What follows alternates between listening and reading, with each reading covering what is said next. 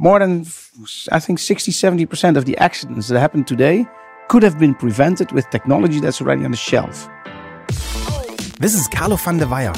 Carlo is an expert for mobility, and we met at BOMA Summit this year, where he had a super interesting talk about mobility.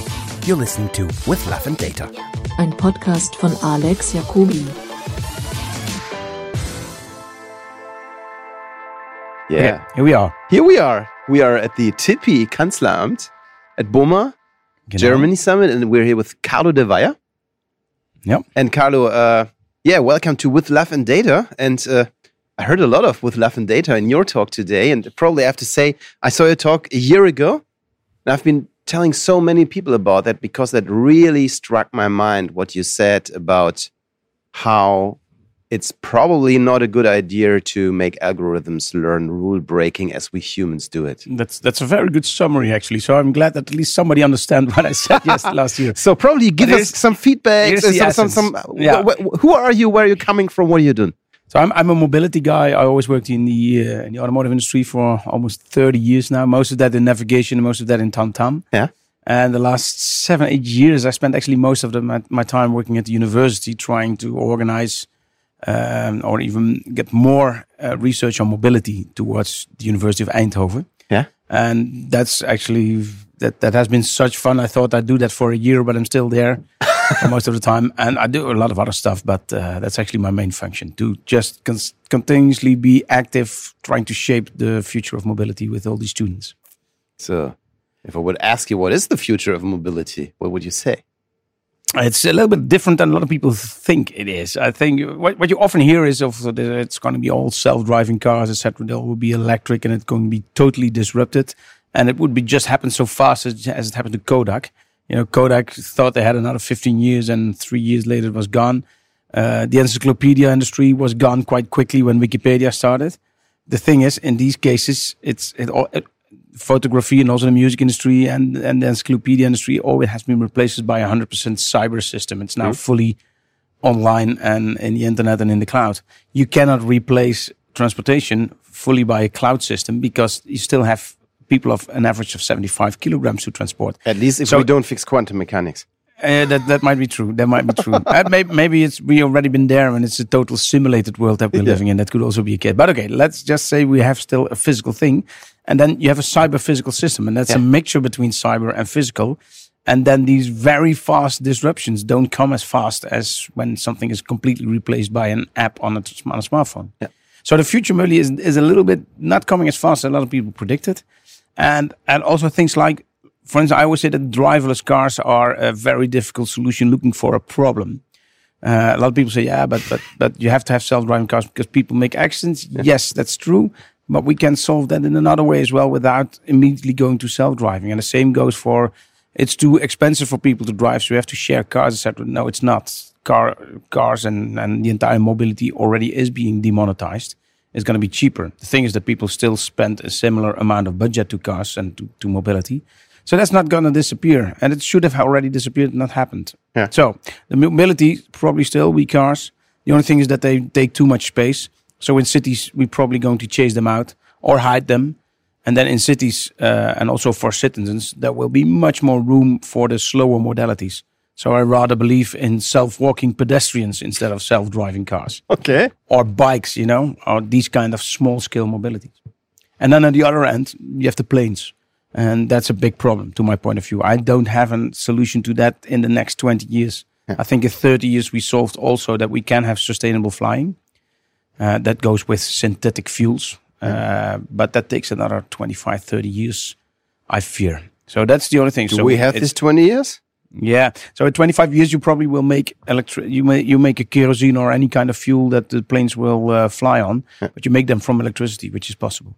Okay. And you take the CO2 out of the air to make the fuel, and it's the same amount of CO2 that you push back into when you use it.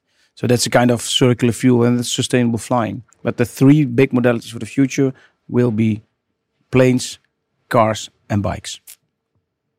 Es- especially the bike thing is super interesting. You just put up a slide where you, I think, measured the impact to society per kilometer. Exactly, the societal cost. If you think, what does it cost the government to make you mobile for one kilometer? um, they have to for cars they have to invest in infrastructure, etc. And also, when you drive around, you make an accident. That's also a lot of societal cost. Yeah. Uh, uh, worst case, if you die at 22, you just cost a lot of money to raise you. Then you start raising taxes and you die. That's very blunt because it's, it's not comparable to the emotional damage for that one. But there's also, very roughly said, a business case behind that. Yeah. But especially if you cannot work anymore, if you don't die, you, you, you're that's such ex, that's such high expenses. Apart from the emotional damage, it's even worse. So yes, there's all cost of cars, but they pay taxes, and that actually kind of levels out on a financial basis. Yeah. With public transport, um, it it costs a lot of subsidy. It's it's twenty to forty cents per passenger kilometer that it costs to transport you up on top of what you pay for your trip. So that's that's that's a that's hard business case. With bikes, it's the other way around. Yes, you have to invest in bike infrastructure, but then when people bike more, you will have a healthier community. And bottom line, the savings of a healthier community to society are so much higher than what it costs to pay for the infrastructure that you win for every kilometer that people are uh, biking. Especially bike technology is extremely being disrupted. Um, Yeah, the, the, bi- the biggest thing happening there is that you have this electrical support on bikes. Yeah. Because this this this uh, increases the range that people take with their bike uh, going to work. So first it was about five kilometers in the Netherlands, and now with electric bikes it goes to 10, 15, or even beyond if you have a speed pedelec.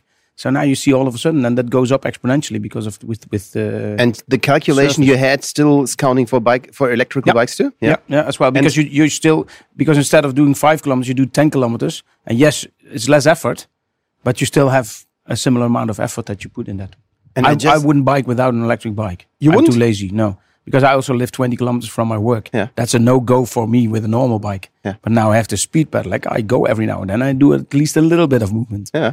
So, so do I. I'm I'm actually getting my electrical bike in in a few days, Congrats. and I always thought I don't want that one because these standard old school electrical bikes they feel like a mofa, you know. Yeah, and they have in, in the Netherlands they had this uh, retired people uh, image. Yeah, and and, and, and and and it's it's just not honest. You just hit it a bit, and it goes like boom. Yeah, and it's not you, honest. And then you reach the twenty five, and you feel somebody's hitting your face. Yeah, so I, I illegally so when I got such a bike, my children also said, "Well, duh, you know, you you old fart, you know."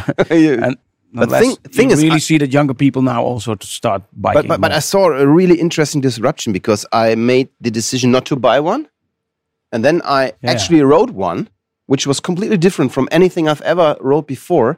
Which is it has no how do you call it Gangschaltung? Uh, you know, it has Gear no change? Yeah, it it has no gear change, Hmm.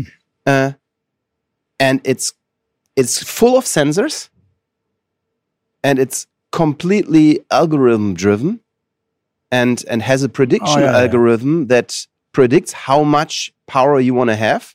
That still makes you feel you're doing something. Okay, that's It's that's, just you're riding up the hill with 25 kilometers, not with five. Now we're talking data for love. huh? We- we're talking- because you love the bike more because it's it's a sensible use of data. And and when I rode that bike, I mean, I, I don't know how they got me. They found me somehow retargeting. I don't know. And I just test drived it, and I was so blown away Yeah. by that idea how data and algorithm can improve it in a way that it takes away all the efforts. It, I, I- I don't need to change the gear. I don't need to think about anything. I just ride there and looks super cool. Ah, congratulations. Enjoy the bike. And this is actually the best thing of applying data, that it's being applied in such a way that you even don't know that you're fooled, I can say, but it's fooled for your benefit, to your benefit. So that's that's I don't think you're a fool. I mean, it's just so, it's it's it's just uh, empathic support. Yes, let's let's call it that. That's the better that's the better empathy. definition. So, so what, what, what do you see with cars there? So you said the disruption is different because you Yeah. cannot just 10x it because you still have the hardware. Yeah. So where do you see data and and and, and machine learning and, and, and, and evolving technologies? Yeah, it's happening. I don't think it, it doesn't change, but I think because it's not such a fast world, it's still a battle between who's going to win it. Is, is it the cyber world that's going to take over the physical world, Yeah. or is it the physical classical companies that are able to make the step towards digitization? So is it And like they're the both moving? Is the car a computer with Yes, it is. It with is. wheels? A car produces 10 terabytes of data every hour. What? Most of it worth. Yeah, to your data, but this is this is like Wow. a, a, big car.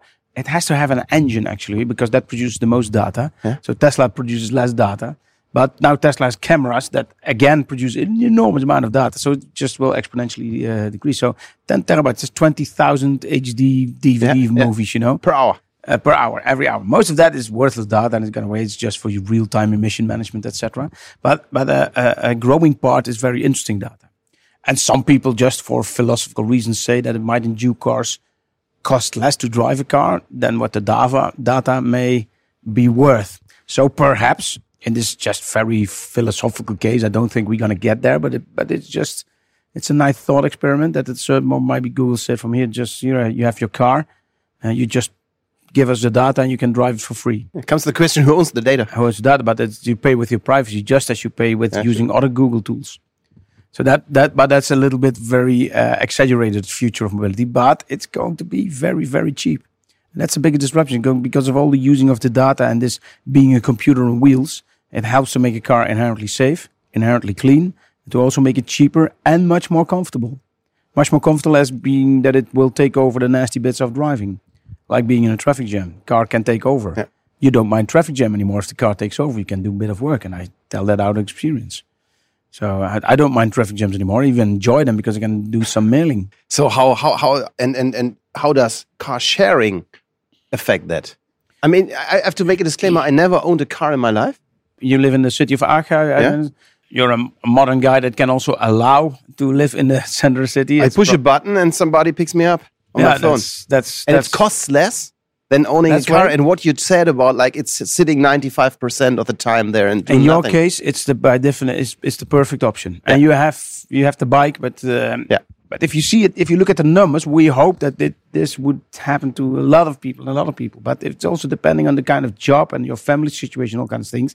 If you can do without a car, you do probably don't have to go to smaller villages or other cities a lot. To be honest, my wife has a car. Ah, here we go. That's that's is that the, You got me. that's the button you push.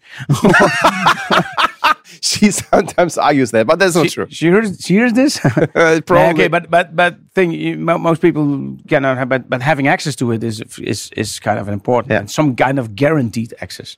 If- Guaranteed if- access to if you have a shared car, shared car stream, and we see a lot of these mobility as a service uh, subscriptions, and then you pay 400 euros, and it's still subsidized. And You can make use of public transport and cars as much as you want, and bikes, etc. It turns out these people tend to use the, the car a bit more than expected. Okay. And if there's no car available for them, they say, hey, why do I pay 400 euros? I could also private lease two cars for 400 euros. So why I paid 400 euros and I still have to wait for a car? So as a conclusion, people have to have more cars available to prevent these kind of situations. And you might end up with more assets than you started with. Because you also have to have a bike and a public transport spot, etc., for these people that pay 400, 500 euros per month. So this mobility as a service at this moment has a has a kind of a huge problem with uh, with its business case. Yeah, what about the ownership of a car? I mean, in it, it probably when we were young, so it was a status symbol. It was pe- status. It's but a- people use less status symbols. It's a bit less status. We're not so attached to status symbols as we used to be. That's the difference. In fact, there's still no actually really huge statistics on the number of of less people having car driving license. Yes, in the cities it's happening a little bit. But on the other hand, it's completely compensated by older people that still drive. So the number of cars per inhabitant is still growing, even in Europe. And it's also it's only a slight a slight switch of of, of youngsters having less cars. Also because they're bachelor a little bit longer than they used to be. Uh, there are less families as there used to be. We live longer, but the time with children is still 20 years out of this longer lifespan. So there are more uh, houses without children, and then it's easier to to be open for something. So yes, shared cars will have an interesting thing, but it, to my point of view, to my regret also, it will not be a cost minus. It will more be a service plus that every now and then you can buy a Porsche or you don't have to park your car, etc. in a city. So it's a service plus thing, not a cost minus. On the other hand side, a super interesting thing how the usage is. So you know, I'm I'm an advertising guy. I'm a content production guy.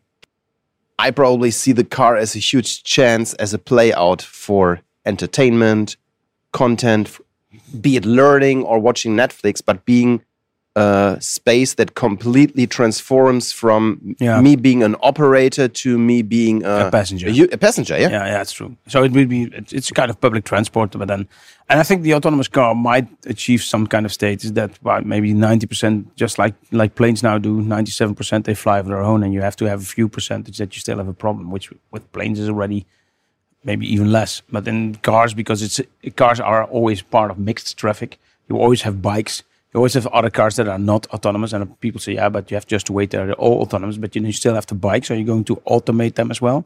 And pedestrians, and even the stray cats uh, and and dogs on the street. You know, yeah. Do you also include them in this totally conditioned system? That's not possible. So we'll never have this full autonomy system. So uh, I, I I think it takes a while before you have a hundred percent autonomous car. By the way, it's it's probably a very difficult solution. I repeat, uh, looking for a problem.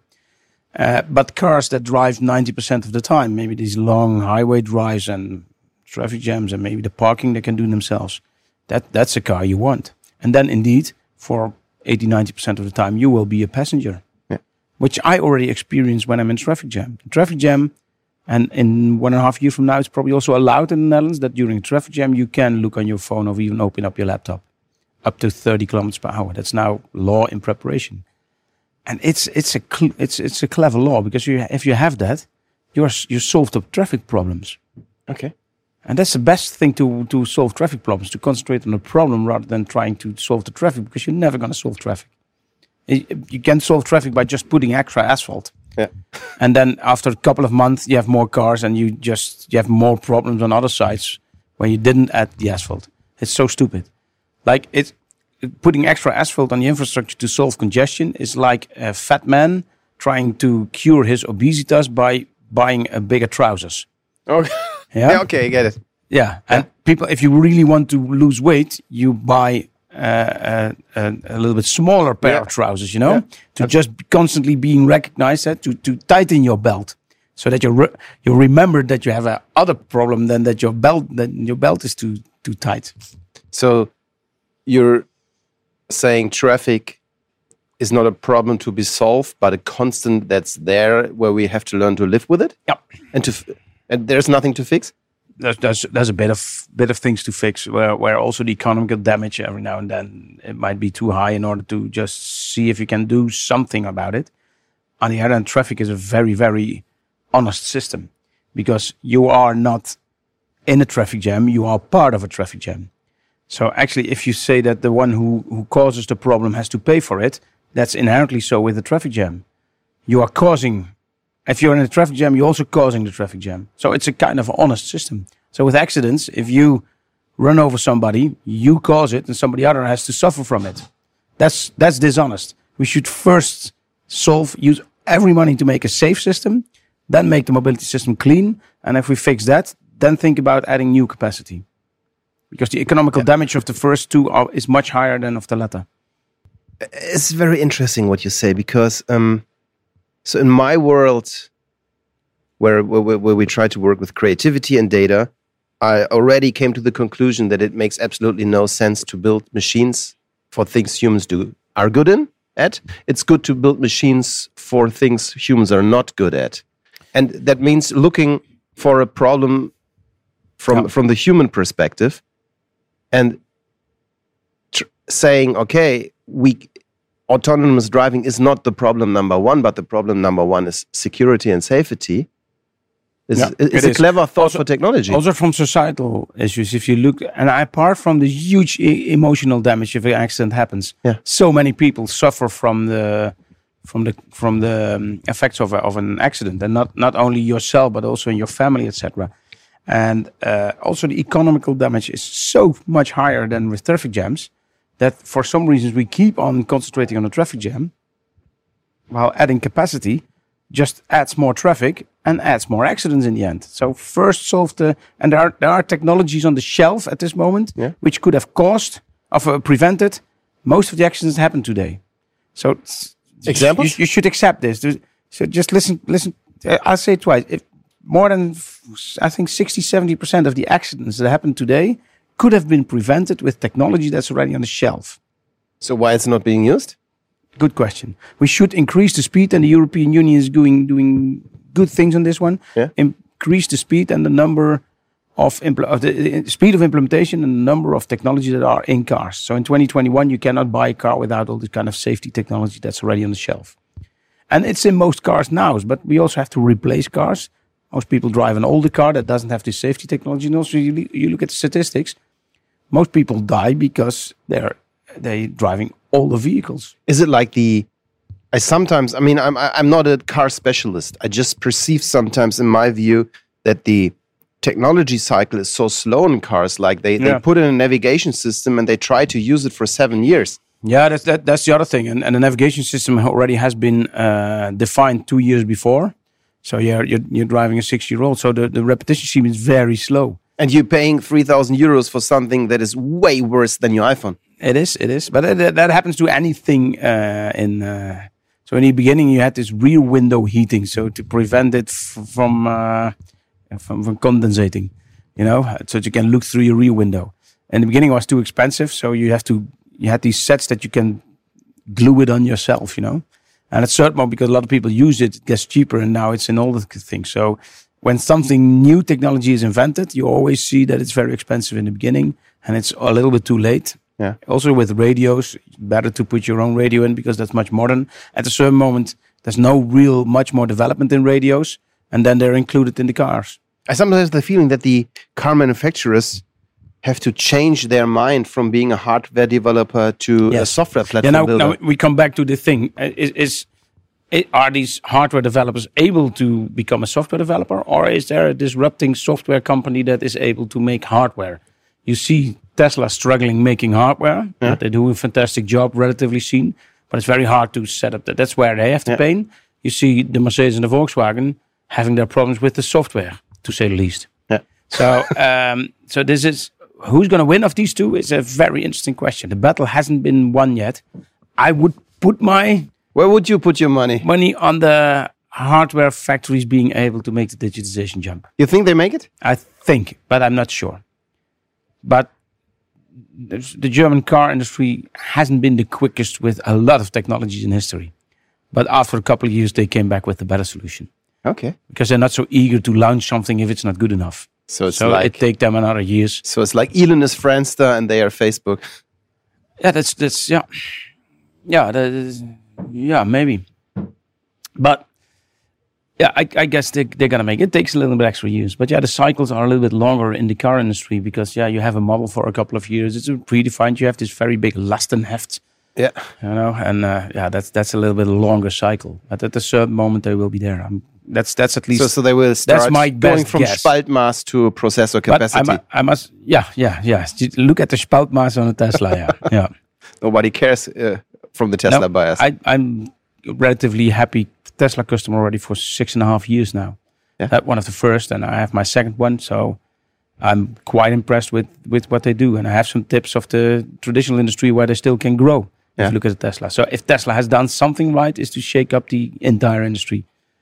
So that's that's at least what you can credit them for. So they will go down in history of the implementator of the electric vehicle. But yeah, if they get the success, but is it? Are they the electrical vehicle guys or the uh, software defined vehicle guys?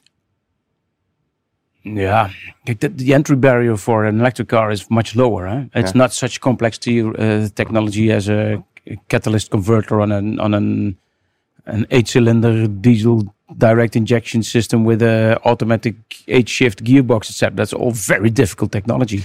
Yeah, and the I- entry barrier for an electric vehicle is not that high. I mean it from the question where the So- more disruption is. Isn't the idea of the whole software defined car a lot more disruptive than put an electrical motor in yeah, it? it is. It is. It is. On the other hand, I, th- I think the most disruptive of Tesla is rather their the dealer model, their over-the-air updates, their interface, etc. I think the software piece is even more impressive than what they did with the electrical uh, stuff. Yeah. Yeah. Great. So Yeah. a little prediction from your side in the end. We're not cars are not going away. No. Autonomous driving is not our number one problem.